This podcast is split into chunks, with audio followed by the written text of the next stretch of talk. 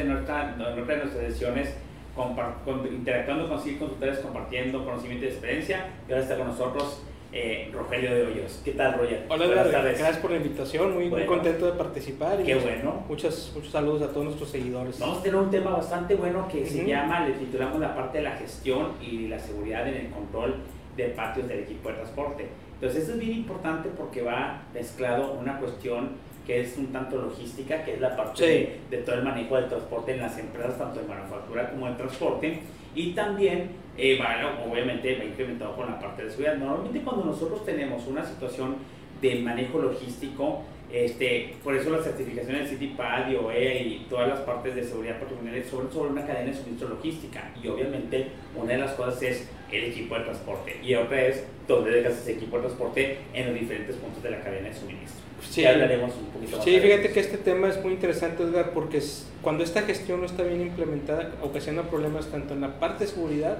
como en la parte logística, en la parte operativa. Y ahorita vamos a platicar de Y aparte, lo, lo, lo, lindo de esto es que siempre en la parte logística, en seguridad todavía no estamos en ese nivel, lo tengo que decir. En la parte logística es bien fácil o es más, más, eh, pues sí, más fácil, más claro el establecimiento, sobre todo de métricas que tengan ver si eso es rentable o no. Luego todo, el, el, desorden de un equipo de transporte le va a pegar a la parte de la, de la productividad y obviamente a la parte de la lana de una manera bien directa, que en seguridad todavía no estamos en eso, ahí lo tenemos que compartir. De hecho, deberíamos hacer una parte, ahorita que estamos, una parte de, de mediciones de seguridad en la parte de, del, ¿cómo se llama? En la parte de mediciones de seguridad o las medidas de desempeño, las métricas para la parte de seguridad, que siempre insisto, es algo que nos ha detenido mucho en seguridad patrimonial, de, de realmente pues, pues poner el área o vender el área como debe ser en la parte de seguridad patrimonial. Pero ya cuando nos mezclamos con logística, pues a lo mejor nuestros primitos de logística nos ayudan. ¿Sale?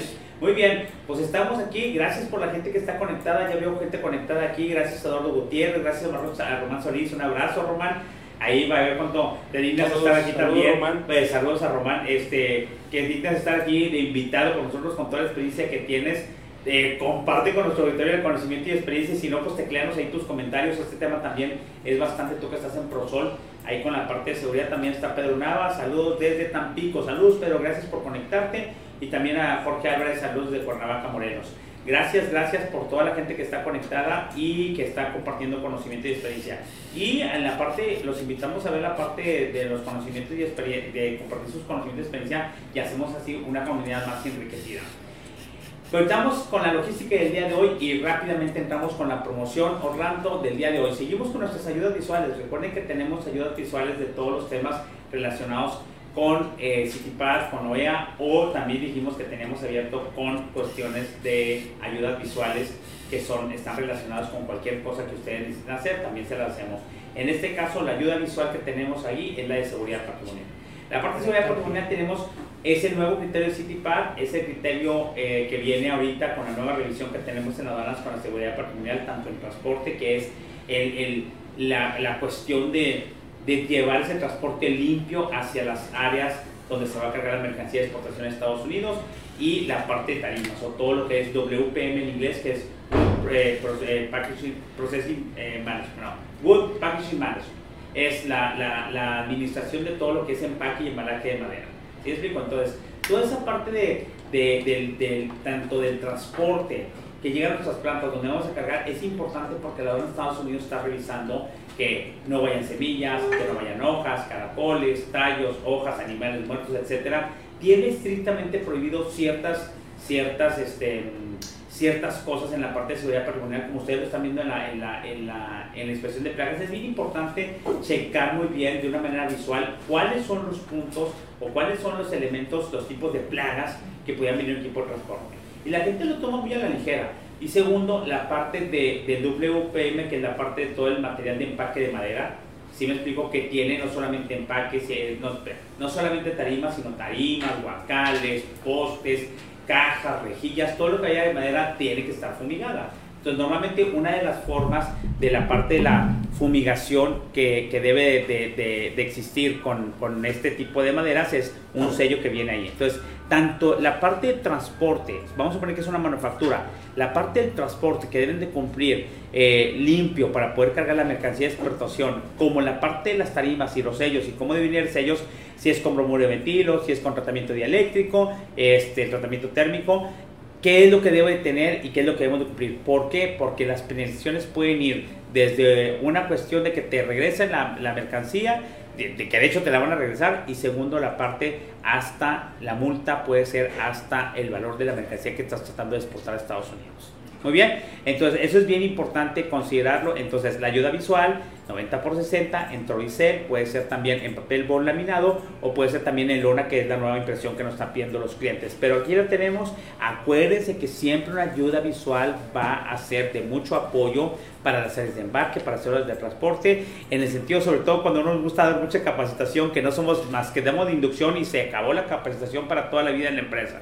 ¿Me explico? Hay empresas que aún con los certificadas y todo, lo que hacen es reducir todos los temas de CityPad, de inspección de compartimentos ocultos, de colocación de sellos, de disuasión de drogas, de seguridad agrícola, a la parte de la inducción. Por lo tanto, la gente nada más sabe cuando entra y jamás vuelve a saber del tema.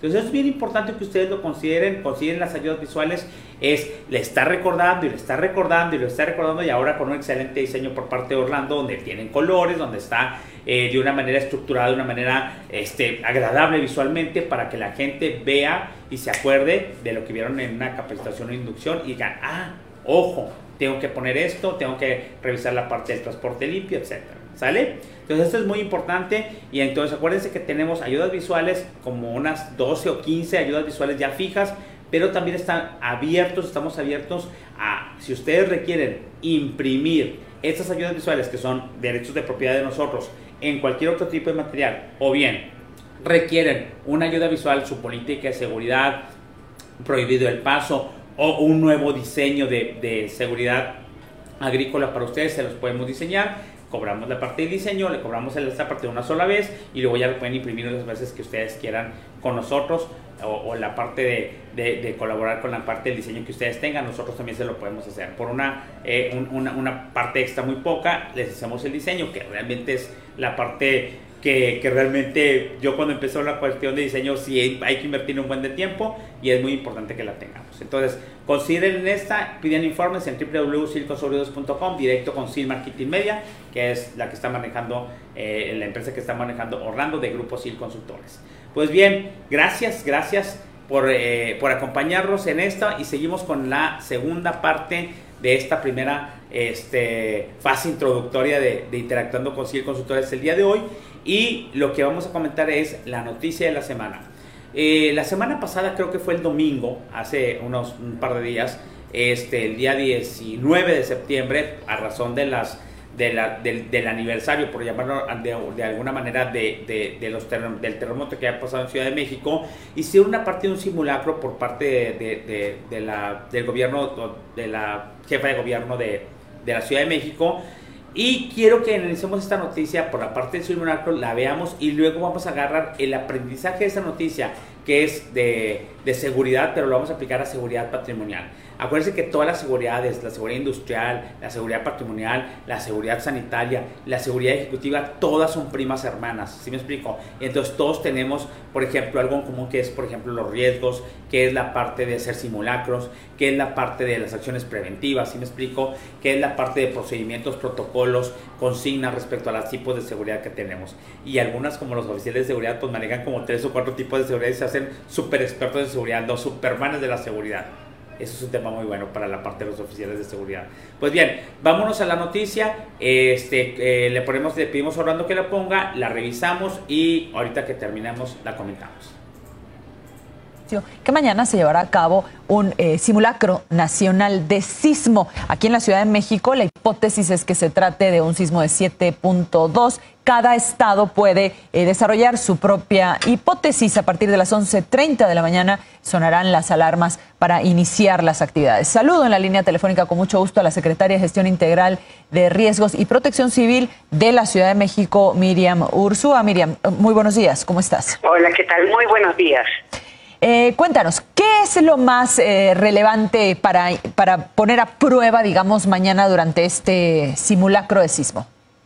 A ver, eh, tal cual tú dices, mañana 19 de septiembre, a las 11.30 en punto, vamos a activar la alerta sísmica en los 12.826 altavoces con los que cuenta y opera la ciudad.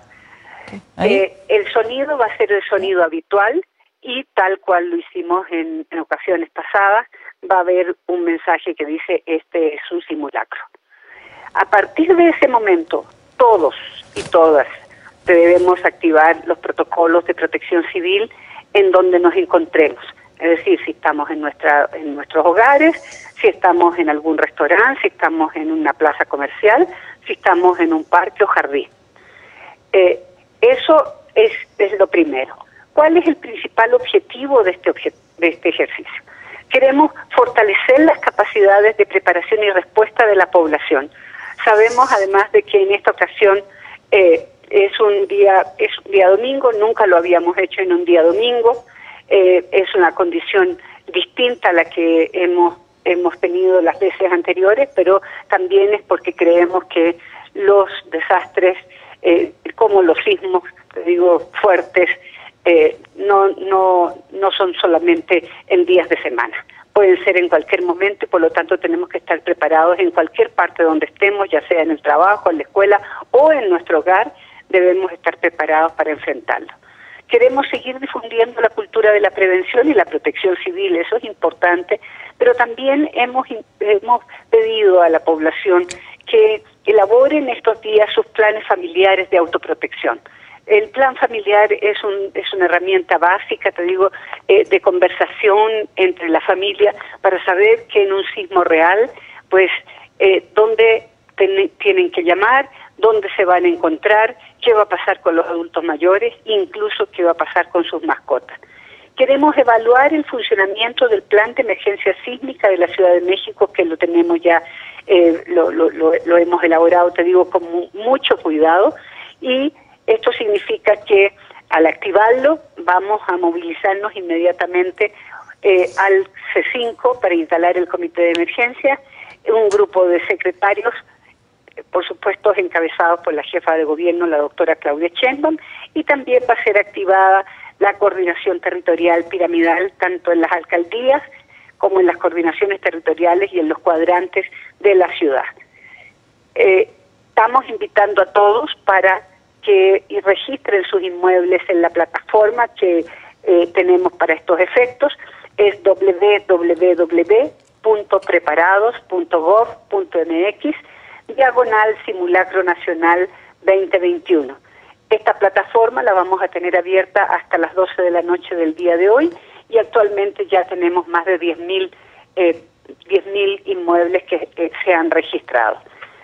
Eh, finalmente yo quisiera eh, decirte eh, y decirle a, quienes nos escuchan que no debemos olvidar que aún convivimos con la pandemia y por lo tanto en el momento de evacuar tenemos que implementar las medidas preventivas sanitarias básicas que todos sabemos, usar cubreboca, mantener la sana distancia y usar el gel antibacterial y sanitizante al regresar a nuestros hogares o al lugar donde estemos. Te pregunto rápidamente, porque me parece muy interesante esto que comentas de que van a también poner a prueba el plan de emergencia sísmica y especificabas algo de lo que esto implica a nivel de funcionarios, eh, el traslado al centro de control, el establecimiento de la estructura piramidal para que asumo que zonalmente cada líder también eh, pase lo más rápido posible el reporte de lo que está sucediendo. Y a nivel de cancha, por ejemplo, en cuanto al actuar eh, que tendría que llevarse, que tendría que activarse, pues el protocolo que tendría que activarse en hospitales, o, y, te insisto,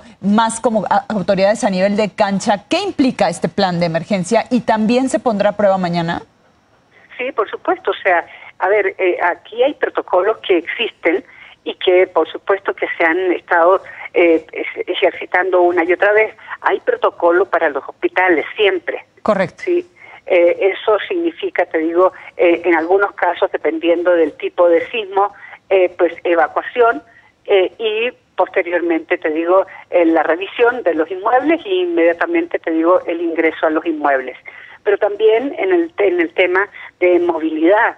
Es decir, el metro eh, tiene que, en ese momento que sienta la alerta sísmica, tiene que ir, eh, por supuesto, con una velocidad mucho más baja para llegar al, a la estación y ahí va a parar por lo menos 15 minutos hasta que eh, ya se haga todo el proceso también de salida de la gente de los vagones y volver a partir, te digo, con una velocidad mínima.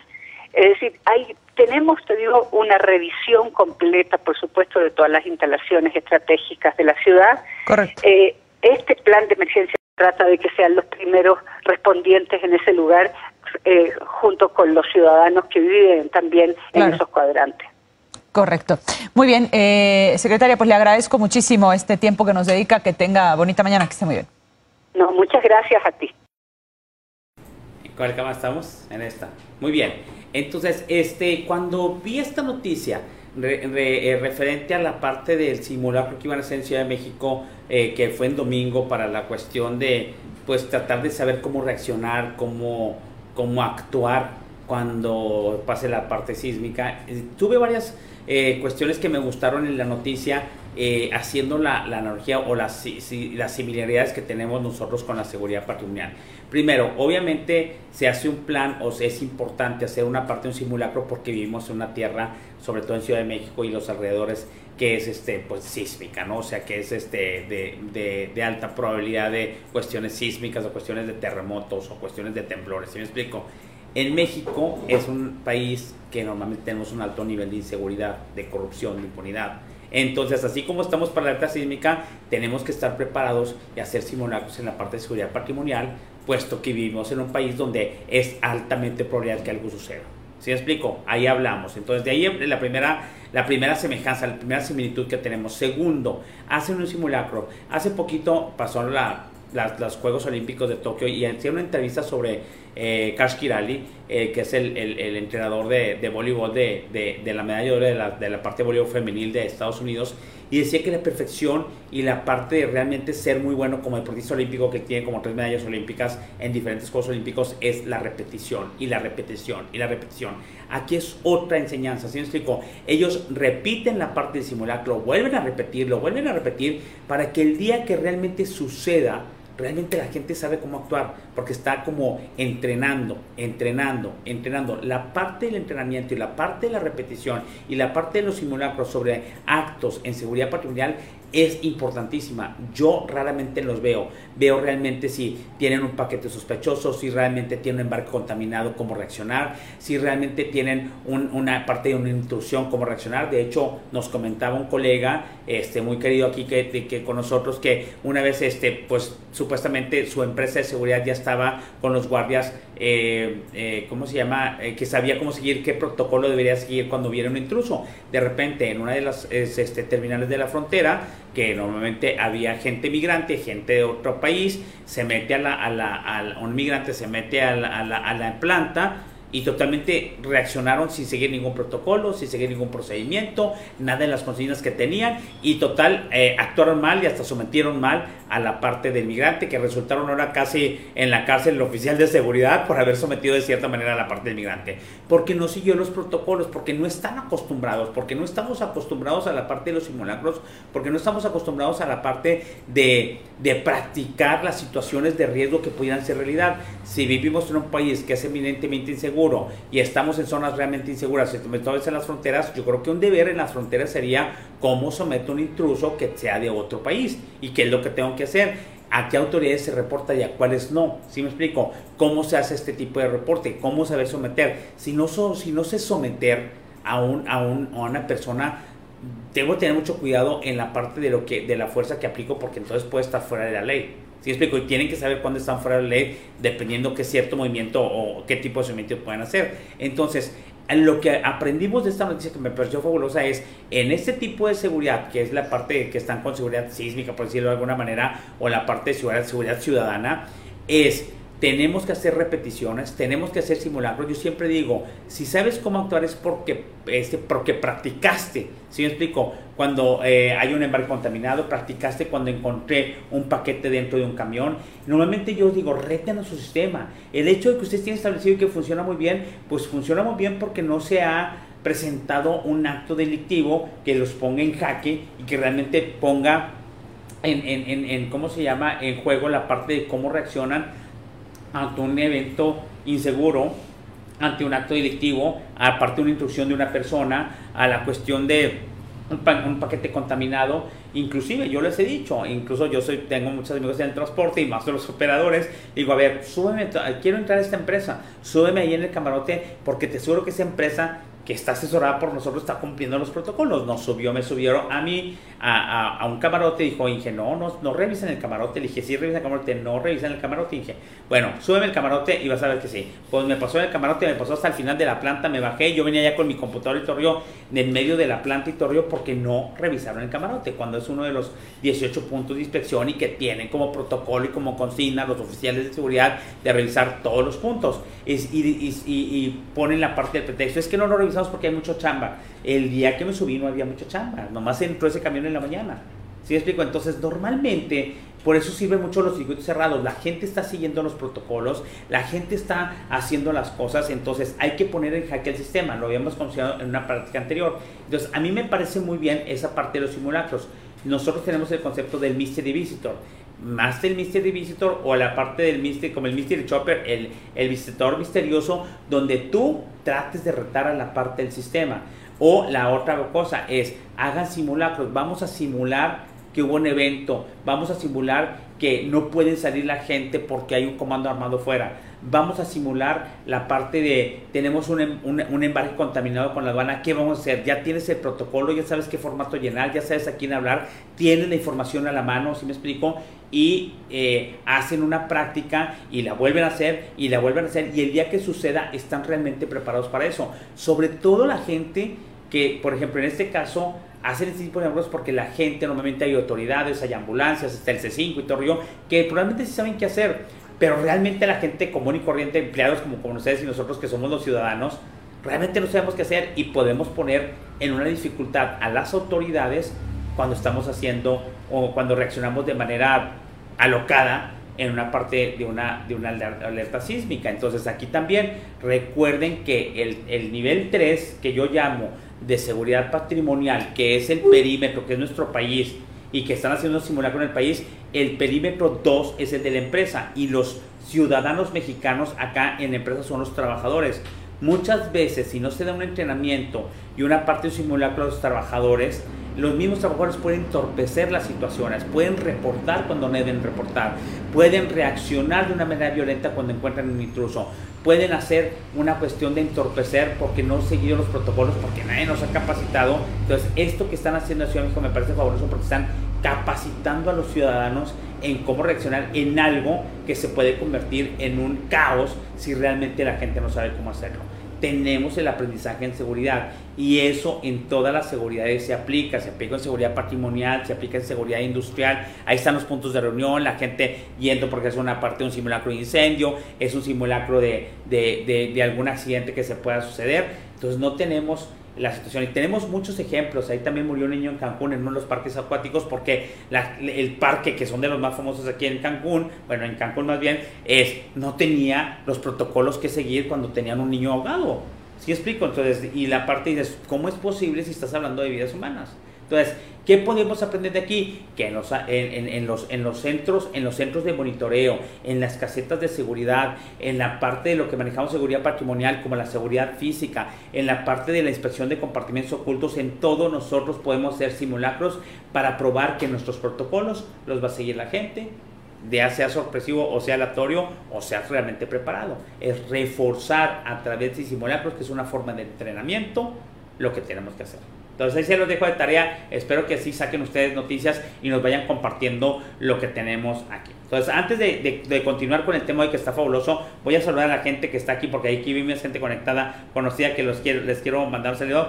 Este, ahorita ya leí Queta María, que ahí leí desde Tijuana, gracias por, por estar con nosotros. Y quieres fan destacado, que las ayudas visuales de bolsillo.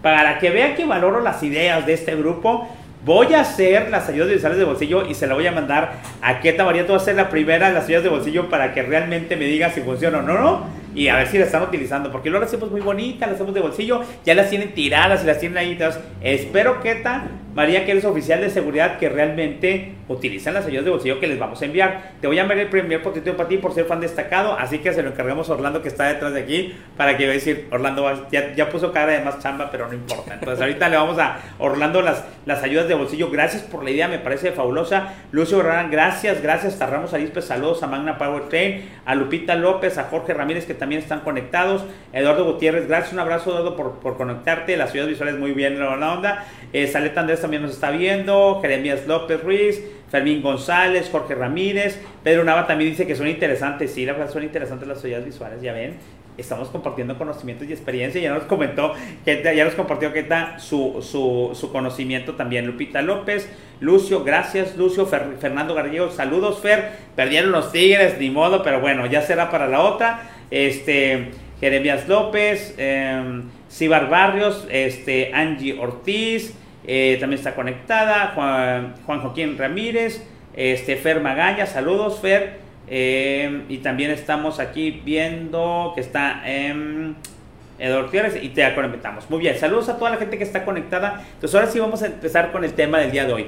El tema del día de hoy que es la gestión salió de un tema que estaba yo comentando con Roger, que Roger es experto en logística y en la parte de negocios y este comentando siempre con él como es un buen colega y todo el rollo que estamos siempre revisando temas que salen en las empresas que visitamos estamos comentando que dentro de, de la seguridad patrimonial es la cuestión de, hay una cuestión del control de accesos. Y yo le digo que siempre en mis auditorías yo marco algo que hace muchos años, cuando todavía no existía CityPad y todavía no existían las certificaciones de seguridad patrimonial, ¿en qué cámara estoy? En aquella. En la seguridad patrimonial, este, eh, que era la cuestión de, eh, eh, hay equipo de transporte. Y la parte más vulnerable de una cadena de suministro es el operador.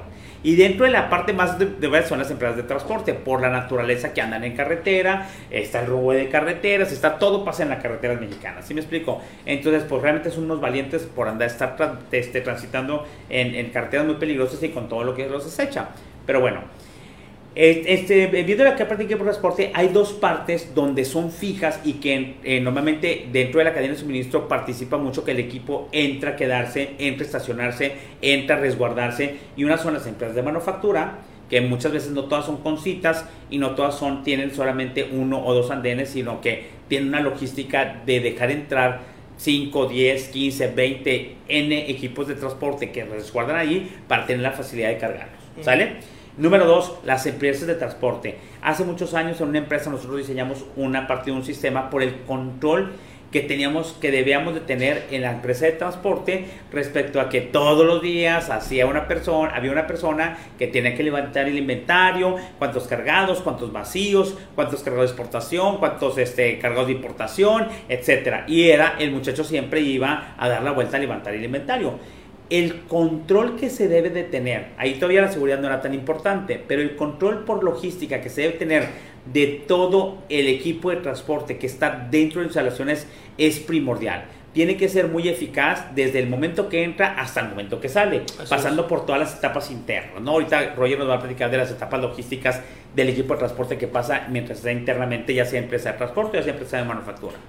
Lo que sí es un hecho es que debe de estar controlado. Cuando uno tiene control, la parte, yo creo que es, es, cuando se logra la parte de la eficiencia, la parte de la seguridad sobre lo que se tiene control.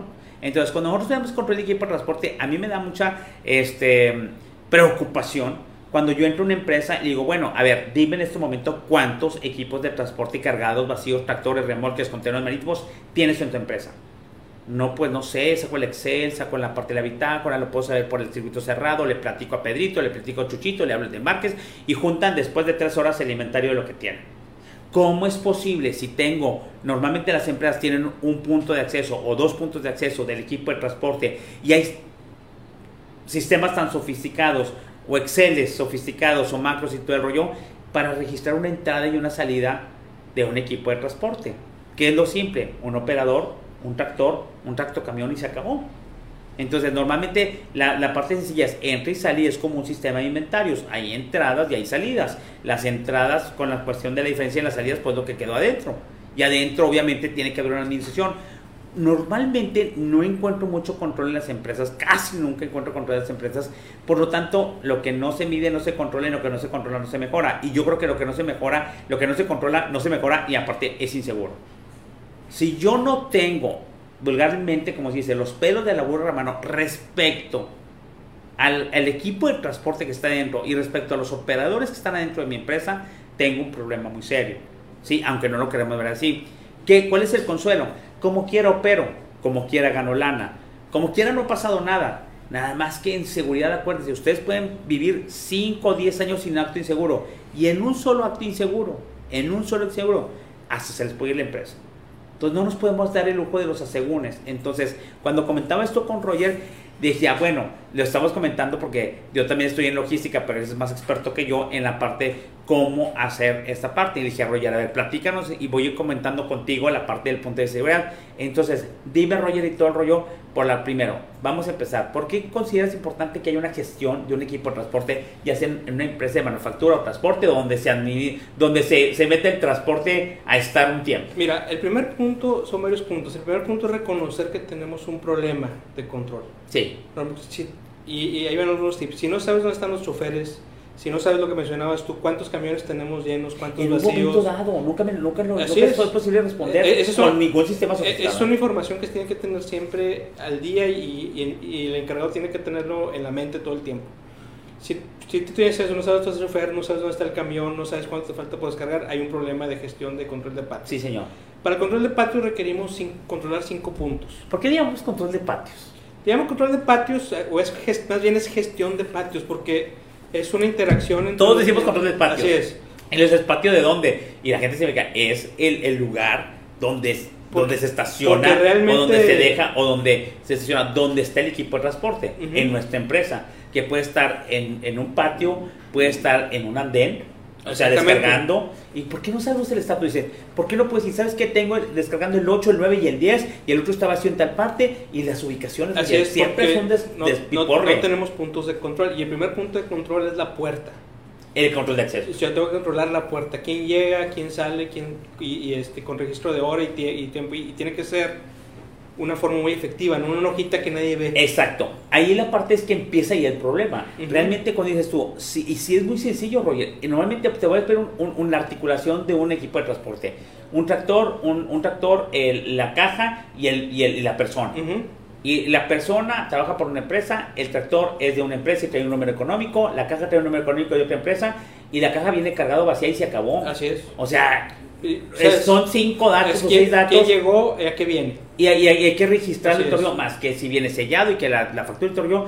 Pero como equipo de transporte es son tres, el tractor, el, y no es equipo, la persona, el, operador, el tractor y la caja. Y, las, las, compañías que pertenecen cada caja y el número económico de cada caja junto con el operador y se acabó. Así es, y además la, la puerta tiene que saber quién va a llegar, es decir, tiene que haber un trabajo previo, un, programa previo, un previo, un previo, sí señor. ¿Para qué? Para que el guardia le diga, vete a, vete a andenes, vete a, los bueyes a cargar, o vete al patio a tal posición.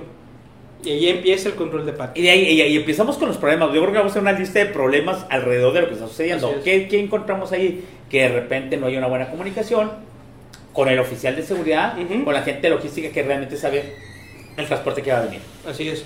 Porque además dentro del patio puede estar o en patio estacionado o haciendo maniobras o en un andén. Entonces la empresa tiene que ser capaz en todo momento donde está. Sí. Ahorita ya la tecnología permite hacer cosas que antes no se podían. Pero ahorita es muy fácil saber el camión dónde está. Está en un andén y lo estamos cargando, descargando o está en un patio y si está en el patio, ¿en qué parte del patio está? Ahora, una de las cuestiones que, que, que practica CityPad y que practica, digo, que requiere más bien, no platica, que requiere CityPad y que requiere sobre todo CityPad es que evolucionó a una tecnología de seguridad. Yo creo que la parte de logística y la parte de seguridad ya tiene muchas ayudas tecnológicas que deberíamos estar creando y, nos, y, nos, y, todavía estamos muchas con los Exceles y con la mano en, en, una cuestión logística de seguridad que es el control de patio, el control de equipo. Y, hay un punto bien importante que se le pasa a todo el mundo. Creemos que cuando sale el camión ya, ya, ya perdimos la responsabilidad. Un punto bien importante es el camión que salió, ¿a dónde salió? Salió a otra planta, a otro centro de distribución, con el cliente, con el, con el transportista, porque tenemos que ser capaces de dar seguimiento desde que llegó cuánto tiempo estuvo, dónde estuvo a, qué hora salió o qué día salió y hacia dónde se fue. Y lo que pasa es que, ¿sabes que También depende del modelo logístico que tengamos. Porque muchas veces dice, ay, soy la empresa, salió el transporte y ya no es mi responsabilidad. Probablemente sea porque ya este, incluso con el con el comercio exterior ya pasa responsabilidad, pero no todos tienen ese modelo. Hay veces que esto va a mis mismas terminales, va con mis mismos clientes, va y regresa. y, tengo un ida y regreso o, tengo ese transporte nacional. Así, y es tan importante porque a la mejor la empresa dice, no es parte de mi modelo, pero ahí te encargo en, caso de un accidente. En caso de un accidente, la autoridad tiene que deslindar responsabilidades y se va toda la, se va toda la cadena de suministro y decir, cuál fue el último punto que tocó. Ya. Y si tú no sabes decirle en qué momento salió de tu empresa, tú puedes ser parte de un problema mayor sin tener, sin tener parte Vámonos por puntos. Entonces, la primera es la caseta porque es la que va a recibir y va a sacar. Entonces, él, él, tiene que registrar de una manera fácil, práctica, eh, exacta eh, en la parte de entrada y salida. Y para a, él le toca, le toca entrada y salida. Y para eso tiene que saber qué es lo que va a llegar. También. ¿Qué va a llegar? Y obviamente tiene que haber mucha comunicación con la gente logística. Por favor, gente logística.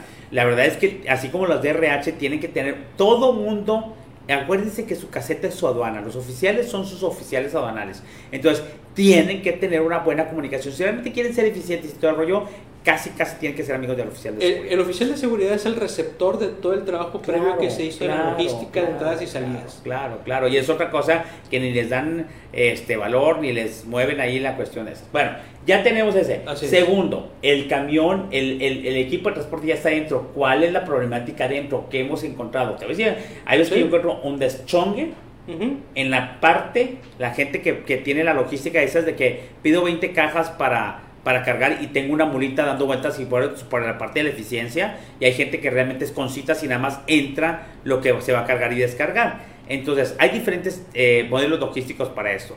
Pero vamos a suponer el hecho de que yo tenga equipo de transporte para cargar, disponible para cargar, inventario de equipo de transporte o que tenga esos. Siempre veo desorganizaciones, siempre veo que no saben dónde está el equipo, este, siempre veo eh, buscando operadores buscando la gente del equipo, este, equipos abiertos, equipos cerrados, equipos mal estacionados. este, y dices tú, yo no di con bola. Estuvimos en una empresa, y eso no sé si te comenté, estuvimos en una empresa que solamente en la auditoría dijimos, aquí hay un chorro de robos. Cuando vamos con la gente que realmente se involucraba, tenían un problema de robos altísimo, pero era, ¿cuál es, cuál es la parte que se actúa con la parte de inseguridad? Que, que es muy fácil, que es un campo verde, como le llaman un green field, para la parte de inseguridad y la parte de ineficiencia, el tener un desorden. Como si es desorden, tú no te das cuenta si te están robando o no, tú no te das cuenta de los actos inseguros, es como el inventario en, en la parte de, de, la ingeniería industrial, que el inventario te cubre las ineficiencias, las faltas de gente, los ausentismos, las mermas. El, el inventario de equipo de transporte no controlado, el despapalle que tengas, que yo lo veo mucho, hace que realmente no veas todas las deficiencias y las inseguridades que te traiciono. Y, realmente se vuelve una, una, una cadena interminable de, de, errores y de factores. Nos ha tocado entrevistar operadores externos cuando les preguntas, oye, ¿por qué nunca te encuentran? Y la respuesta más repetida fue, es que cuando llego yo sé que tienen un desorden. Entonces yo llego, me estaciono y me voy a comer. Ya. O voy a ver a mi familiar que vive aquí cerca. Ah, sí, es cierto, es correcto. Y, acabo, va a tardar cuatro horas en ahí, ahí está otra cosa que inclusive la gente implementa el control de salida. ¿sí? Digo, yo también vengo de etapas donde dices tú, es que el operador se dejó la caja y salió en el tractor a comer y está comiendo aquí en, el, en una tienda. Sí. Yo, ¿cómo? ¿Y quién le dio el control de salidas? Es otra salida que es cuando no debes de salir. Aquí es donde entra el valor que le das a tus instalaciones. Nosotros siempre recomendamos, tienes que tener una sala de operadores para que el operador esté ahí. Y no es para que el operador esté cómodo, es para que controles al operador y sepas dónde sí, señor. Le pones agua, le pones galletas, café, lo que quieres más. Hay, hay empresas, nos ha tocado ver empresas en, en el centro de México que les pones hasta camas. Sí, sí, Oye, ¿estás cansado? Y de hecho, eh, eso, es, un modelo muy, muy usado en Estados Unidos. Realmente es porque incluso ves que son estancias que te vas a quedar ahí a dormir o que te vas a quedar y tienen hasta maquinitas de juegos, tienen el vending machine, tienen el comedor, tienen regaderas, tienen este dormitorios y todo. Eh, eh, ese es el punto, pero es, los tienes en control y los tienes para ellos en una, en una cuestión agradable. Es como tanto peleo con las casetas eh, como con los lugares donde, donde no hay un lugar. Es un trato humano. exacto, Pero es, control y seguridad para ti, lo que es esto ahorita. Exacto. Lo que tú le inviertes a esa sala de espera en un accidente te cuesta, ya te costó dos, tres veces más. Sí, señor. Si el chofer, si el chofer tuvo un accidente, si te robaron material, un camión que te roban, ya, ya desquitaste dos o tres veces la caseta que no quisiste poner. Sí. Entonces, esa es parte importante también de la gestión del control de las del tránsito de las personas. Ahora, estamos hablando del primer punto de control que es la parte de la caseta, entradas y salidas bien puestas. Vamos a suponer que todo está lindo y que hacemos todo eso bien eficiente. Segundo, tenemos organizado, porque también viene una organización como si fuera un layout. Es bien una organización logística de cuánto espacio tienes, porque a lo mejor quieres muy eficiente y ni siquiera tienes espacio. ¿Cuánto espacio tienes? Si lo tienes realmente este pavimentado, si lo tienes realmente para maniobras, bien, cuánto para estar bien, bien este, delineado, bien organizado como un ingeniero industrial. Segundo, tienes muy bien esa parte de la etapa. Tercero, ¿qué onda con las programaciones a los, hacia los andenes? ¿Sí me explico? Esa, esa es parte logística interna, desde la, la parte de los pedidos. Sí. Es decir, desde que yo voy ¿Quién entra quién sale y quién se queda? Mira, eso tiene que surgir desde que yo lanzo la orden de surtido al almacén, donde desde que voy a hacer el picking, al mismo tiempo tiene que salir la orden de, de, así como sale la orden del picking que quiero para esta, este pedido, este pedido en qué, en qué trailer va o a qué ruta se va a ir y dónde va a estar el camión que me lo va a transportar. O sea, tengo que separar esos espacios. Ahora, desde el punto de vista de seguridad, control de accesos tiene que tener el control de la entrada y salida para saber qué gente tiene, qué, qué tractores tiene, que obviamente va en inspección de compartimentos ocultos y qué equipos tiene por la parte del control de saber qué es lo que tiene para saber qué es lo que puede faltar, para saber dónde quién se metió de más, para tener la parte de, cualquier, cualquier acto seguro que pudiera suceder. Segundo, imagínate en un control de patios, en, en, un rondín de seguridad, el oficial tiene que revisar que todo el equipo realmente haya entrado, que tenga algún tipo de identificación, si está en cierto patio quiere decir que pasó bien los controles de acceso. ¿Cómo puede verificar cuando hay un desorden? Es un acto inseguro. Entonces, ¿qué pasa? Y no, ahí no los, me recordarán todos las empresas donde estuve. Se roban las manitas, se roban las llantas, rompen el sello, se roban mercancía entre ellos, se roban la ropa, están por todos lados, realmente dan golpes y nadie fue. No hay no hay cámaras de circuito cerrado en los patios, no puedes identificar qué daño es el que hacen y se vuelve una cena de negros en una parte de algo no controlado. Es fuente de inseguridad, es fuente antilogística y es un descontrol que nadie le quiere poner atención. Ojo con las empresas, sobre todo también las empresas de transporte. Dirías tú, ay, bueno, pues una empresa de manufactura a lo mejor tiene dos andenes y tiene nada más espacio para tres andenes. Bueno, va a tener un poquito de transporte, pero esto también aplica para las empresas de transporte. Sobre todo, sí, porque muchas veces llega, llega los camiones a la empresa de transporte con mercancía del cliente. Y entonces nos ha tocado ver también que resulta que la caja se perdió dos o tres días en el patio del transportista, porque no supo dónde estuvo. Y aquí, señores transportistas, también tienen que invertirle a sus instalaciones, hay que pavimentar los patios, no, no puedes tener eh, trailers con cargados o cajas cargadas con un patio, con un patio sin pavimentarlo que muchas veces hace eso, ah, vamos a conseguir un terreno y ahí metemos todo. Pero sí, pero traes mercancía, traes, traes al chofer, traes tu equipo mismo, entonces hay que invertir también para que esa parte sea, sea segura y también la parte de control, que sepas dónde está cada una de las cajas que estás manejando. Entonces, si lo vemos con proceso, es la entrada, es la administración del patio, es la parte de la, logística de entrada y salida y luego la salida, ¿sí Y que te debe arrojar que en todo movimiento siempre tengas cuánta, cuánto control de equipo, cuánto equipo tienes adentro, quiénes son, dónde están, está vacío, está cargado, incluso para tú controlar. Es como la gente de un estadio, tú sabes cuánta gente hay, controlarlo, controlar lo que tienes, y, tú y tú programar lo que sigue. Oye, si, ya sé cuántos camiones tengo en andenes y qué estoy haciendo con ellos, si cargando o descargando, ya. voy a poder calcular cuántos camiones voy a poder recibir porque estos van a salir. Sí, señor, sí, señor.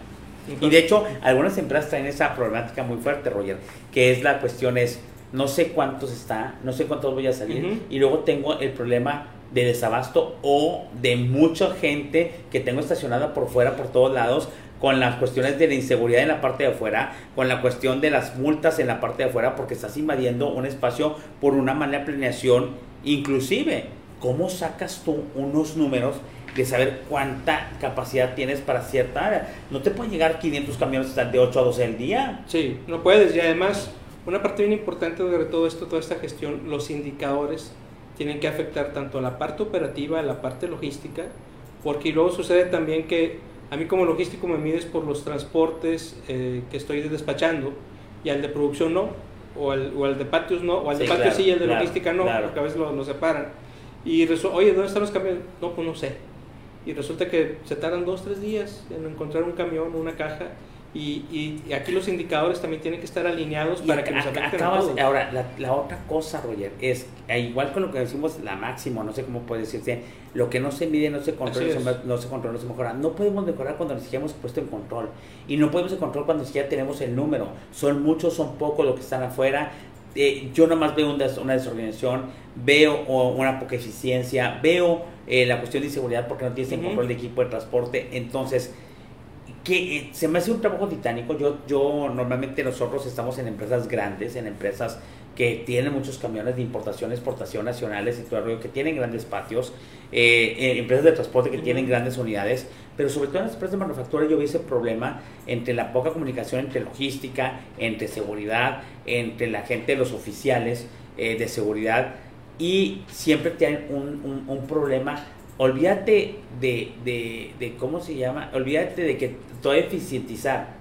Primero el meter en control, ni siquiera te pueden dar un número digno y para calcular el torrio. Entonces, ¿cómo puedes tener una medición si ni siquiera tienes en control una entrada y una salida?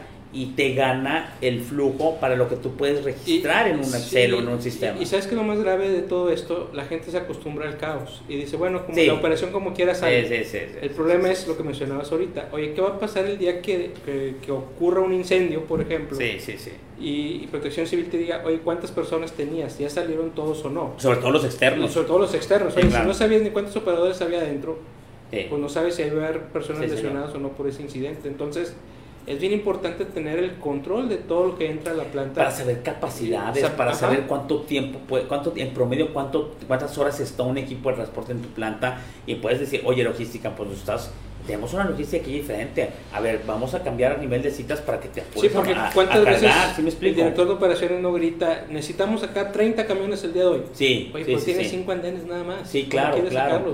o la, otra cosa es que te tardas, en lugar de tardar el tiempo estándar de cargar una caja, que eso pasa mucho, o ahí con la gente cuando estamos en Grupo Vitro, es cargabas en 10 horas o en 15 horas, entonces tienes un montón de equipo totalmente detenido por la cuestión de que tu parte de ineficiencia de carga es, o de descarga y luego en ineficiencia de carga y descarga porque adentro no tienes espacio, entonces le vas pegando, le vas pegando, Pero el problema para empezar es que nada está medido. o sea, o para sacar una medición es tanta labor que dices tú, güey, no voy a sacar nada. Así es. Ahora, la buena noticia es que todos estos sistemas se pueden gestionar, se pueden diseñar de acuerdo a la medida y ya existe la tecnología también para automatizarlo. Supongo. Y, y, y hacerlo en forma controlada. Ahorita hemos evaluado sistemas precisamente para la gestión de patios, Edgar, que inclusive ya tienen unas apps para los choferes, donde el chofer está, sabe en todo momento a dónde irse.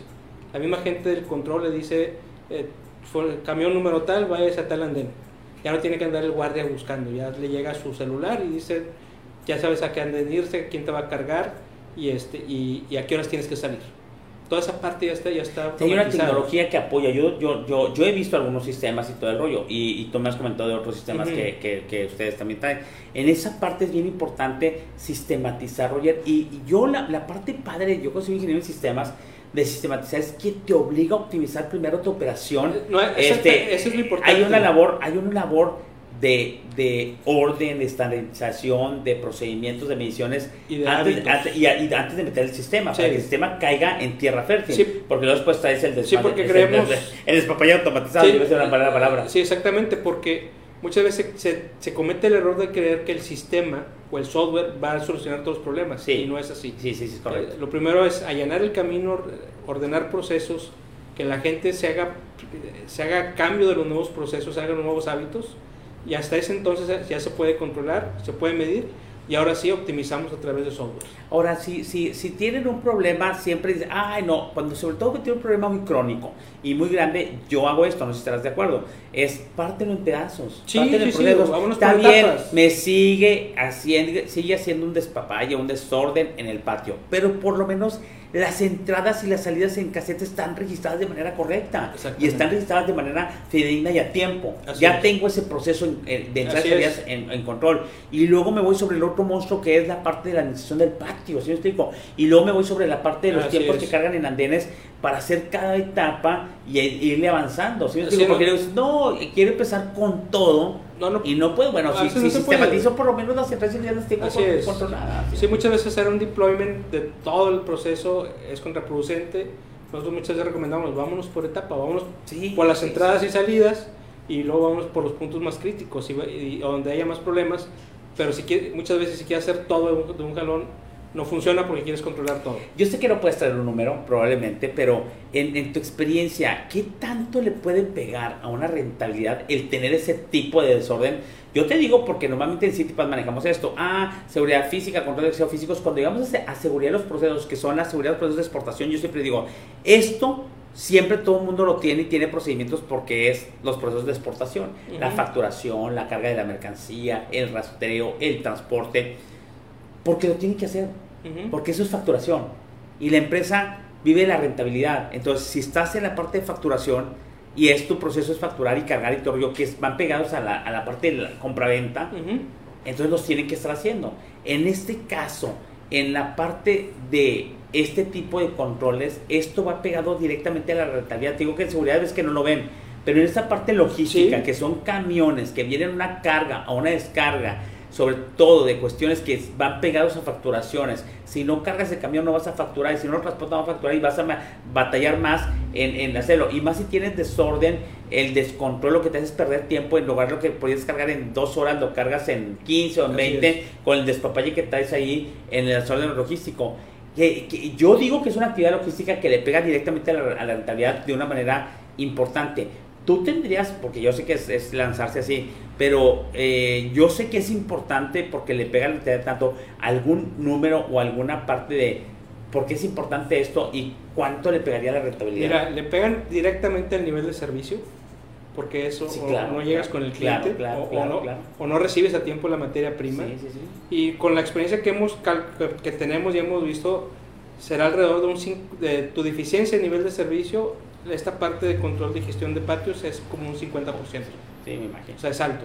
O sea, si tú tienes esa parte controlada, es muy visible la otra parte del proceso si no llegaron materiales y que realmente no, no es tanto comparado con, con esto. Pero si no controlas ni uno ni otro, simplemente el, nivel de servicio no, no, no, va a subir. Ahora, ¿qué tipo de empresas tú has visto en tu experiencia que tienen esto bajo control bien? O sea, que tienen esta parte de, hablamos mucho de las empresas, este, no sé, eh, automotrices probablemente o las empresas, sobre todo las empresas de algunas este, empresas este tipo este, que venden, que comercializan navarrotes y productos a nivel masivo, ¿sí me explico?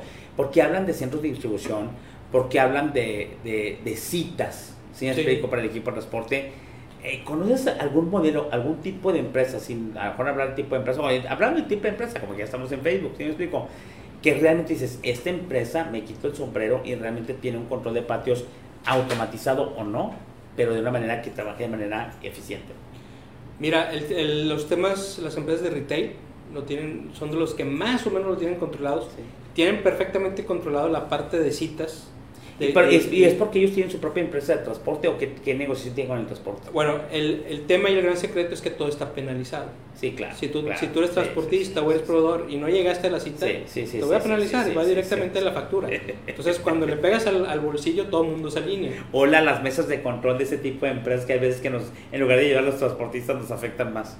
Así es, entonces son las, las industrias de retail, las empresas de retail y las automotrices las automotrices porque tienen sistemas muy sofisticados de inventarios en donde si no llegan a tiempo simplemente el inventario no va a cumplir su función y, vas, y puedes parar una planta.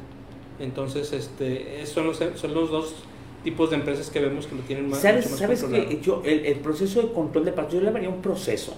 El proceso de gestión de patios eh, no se ha visto como parte de la logística. No, es, lo, no lo ven, lo ven así, discúlpame, es cargo y me voy a la carretera. Exacto. Güey, cargas, pero ¿cómo entró eso aparte? Nunca ven porque no creo que esté medido.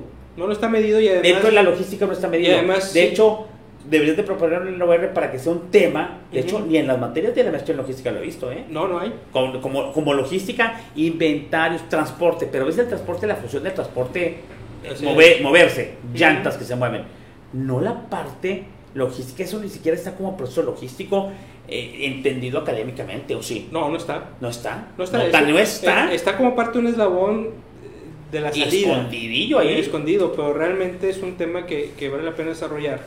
Porque, Hay un montón de lana involucrada ahí. ¿eh? Sí, porque además, si no, eres, si no eres un surtidor a cliente final, bueno, y aunque lo seas, tú tienes que saber dónde está el camión que salió de tu instalación. Claro, claro. Todo el tiempo. Claro. Eh, ¿Por qué? Entonces, aquí hay una parte de eficiencia y vamos más allá, Roger. De hecho, creo que lo vamos a tener porque ya vamos a ser las cinco y media. Este, debemos hacer otro tema. ¿Por qué? Porque la gente ha puesto mucho énfasis en el control de transporte en carretera, a través de GPS, a través de los llamen, a través de la red satelital, a través de las geocercas y todo el rollo. Y le llevó mucho tiempo a la logística meter eso y meter tecnologías y meter cosas por los robos, por la parte de la seguridad, por la parte de la ineficiencia. Es el mismo esquema. Quiero que entiendan que es el mismo esquema. Un esquema logístico, sigo insistiendo, que trae dos criterios, la eficiencia, la productividad y la parte de la seguridad. Entonces, cuando hacíamos en la parte de carretera, metes GPS, metes logísticas, metes celulares, metes cámaras, metes todo por la parte que estás buscando la eficiencia en la carretera y la seguridad. En este proceso logístico también estás buscando eficiencia y seguridad en el proceso de control de patios, pero se ha metido mucho en el tractor ya en el tractor, en el camión cuando ya se está moviendo y no cuando está detenido, que teóricamente está más seguro, teóricamente. Teóricamente porque al final cuando uno sale es pues no salió del centro de distribución. pero no sabes exactamente por qué no salió, y resulta que cuando te pones a escarbar, cuando hemos hecho los, los, los análisis, los diagnósticos, resulta que, oye, pues es que este camión estuvo tres días parado. Ahora, la otra cosa, todas las empresas tienen ahí su fama, ¿eh? En la parte que muchas veces preguntan al operador, dices, no, hombre, ahí, dices, no, la vida cansada, de aquí que nos, nuestro auditorio son bien, este, ¿cómo se llama? Ineficientes o son muy burocráticos para los papeles, te tratan mal, no te quieren cargar, te mandan una DEL, luego te mandan a otro y luego no te quieren cargar y luego no te tienen programa para recibirte. Desde que llegas, son dos días que estoy afuera porque no puedo entrar y hay unas historias de terror, de terror logístico. conocí un operador de la Ciudad de México que cuando iba a una empresa donde estuvimos dando servicio, cada vez que venía a esa empresa, él se traía a su hijo. Sí. Decía, es que me voy a tardar dos días. Sí, claro. Y me traigo a mi hijo para que visite la familia aquí. Sí, claro. Y ya cuando me van a decir, me voy dos días, vengo que me reciban, me cargan en ocho horas y luego ya voy por mi hijo otra vez. Claro, claro. Entonces, eso es lo que sucede. Sí. Y, y, menciono mucho de dos días porque es el promedio que se pierden los camiones se pierden entre comillas. Oye, Roger, ya se, ya se nos acabó el tiempo, está muy padre el tema. ¿Por qué no hacemos otro tema? Y nos vemos en unas dos semanas, de acuerdo con tu agenda de apretar y todo el rollo. Y vamos este, a todas las, la parte de docentes a ver la parte de las tecnologías existen o cómo una tecnología puede apoyar este tipo de cosas. Pero ya hablando de fierros, sí, sí, sabemos que tenemos una problemática, sabemos que tienes un proceso logístico, pero ahora, ok, me quiero automatizar, ¿qué tengo que hacer? ¿Qué me recomiendas? ¿Qué podemos hacer? Podemos hablar de, de, qué debe tener de control esta tecnología. O de la, de la herramienta que ustedes traen. También, explico, para la parte la de, que tenemos, la herramienta para hacer eso. La herramienta que tenemos ahorita ya la evaluamos y cumple con todos los requisitos que debe tener, porque hay herramientas muy gráficas, muy bonitas, pero que te controlan dos o tres puntos nada más. Sí, claro. No todos los puntos que se requieren. Claro, Entonces es importante evaluar esa parte de la tecnología. Aparte de la otra cosa, con el avance tecnológico que estamos viendo, Roger, cada vez la gente tiene que estar más apoyada, soportada. Por, por, cuestiones tecnológicas. Es increíble cuando todavía eh, muchas actividades de mucho dinamismo, de mucho detalle, estamos haciéndolos a mano. o estamos, discúlpame, el Excel es el, la herramienta más poderosa de, para un RP, pero a veces que llega a un nivel que se convierte en ineficiente llevar las cosas en Excel. Es muy bueno, me encanta el Excel porque es, es, es, la herramienta número uno después del RP que manejes. Pero después la gente abusa y quiere hacer un, sistema del Excel quiere un sistema donde no hay validaciones, donde es, donde es manipulable, donde no es eficiente. El Excel nosotros como consultores lo usamos para modelar y para diseñar. Claro. Pero para operar... La gente lo hace transaccional. Así es, para eso están los RPs y para eso están los, los desarrollos que quieres hacer, pero el, el, Excel no es para hacer transaccional. Aparte de eso de la eficiencia y tenemos que dar también, hasta por el lado humano, la gente de hacer un trabajo digno para la gente. Es tanto una buena herramienta para que, para que trabajar, trabajar de manera efectiva como tanto como tener un, lugar digno para trabajar. Es que es increíble, Edgar, las horas, hombre, que se, que se, que, se pierden en tratar información, de hacer todos los días el mismo reporte. No es posible que el reporte de hoy lo entregues a las 12 del día con información de ayer en la tarde. Sí, claro, claro. Es información post-mortem, Ahora, las funciones logísticas en la parte de, de la de la cuestión del dinamismo y la velocidad cada vez más rápido. Sí. Van más rápido las velocidades, el dinamismo y la información ya era para ayer, ¿sí me explico? Entonces, no nos da una, una parte de estar haciendo esto manual o un control manual si, si muchas veces, ah, sistematizándolo, aún no, no alcanzas la velocidad de la operación diaria. Imagínate ahora sí, sí más sistematizado Así es. Y, y descontrolado. Ahora hay herramientas ya para todos, hay herramientas transaccionales y hay herramientas para ver el resultado de esa transacción. Es decir, no, no tendrías que estar Ahorita a esas alturas una empresa no tendría que estar haciendo gráficas en Excel para medir sus resultados. Sí, claro. Y hay herramientas para todos y hay herramientas para todos los presupuestos. También. Totalmente totalmente de acuerdo. Pues bueno, estoy viendo el reloj, son cinco y media, sé que la gente también está trabajando, de repente ve sus videos ahí en la parte de la chamba, porque ya toda la gente no, toda la gente está en home office y después de esto ya están preparándose para irse a su casita. Eh, muchos de ellos, algunos todavía como quedan como unos 5 horas, o como me decían, los muchachos, oye, como cuántas horas trabajan, no, pues aquí estamos como 15 horas, entonces, pues bueno, entonces les falta todavía un buen. Entonces, pero bueno, este dejamos esto para el, siguiente tema, muchas gracias. Dejamos las cuestiones los requisitos tecnológicos, que debe tener Así como tecnología, tecnología para logística, en este caso para logística de la gestión de, los patios. Así ¿Sí explico? Pues bueno, muchas gracias, Roger. Nos quedamos pendientes. Gracias por, por, como siempre, compartir tu conocimiento y experiencia con nosotros. Saludos a todos y acuérdense que nos vemos la próxima semana en, en, en, ¿cómo se llama? En otra sesión de Interactuando con consultores con, compartiendo conocimiento y experiencia.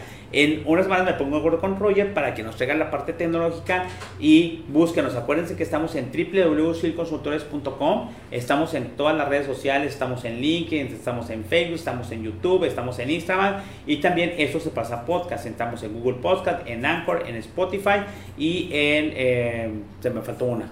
En iTunes, siempre me falta una, Dios mío pero siempre falta una, en iTunes. Dios los bendiga, los cuide. Gracias a toda la gente que estuvo conectada. Ya no me da tiempo de saludarlos, pero saben que les mando un abrazo. Dios los bendiga, los cuiden y nos vemos la próxima semana. Échenle muchas ganas y manténganse seguros.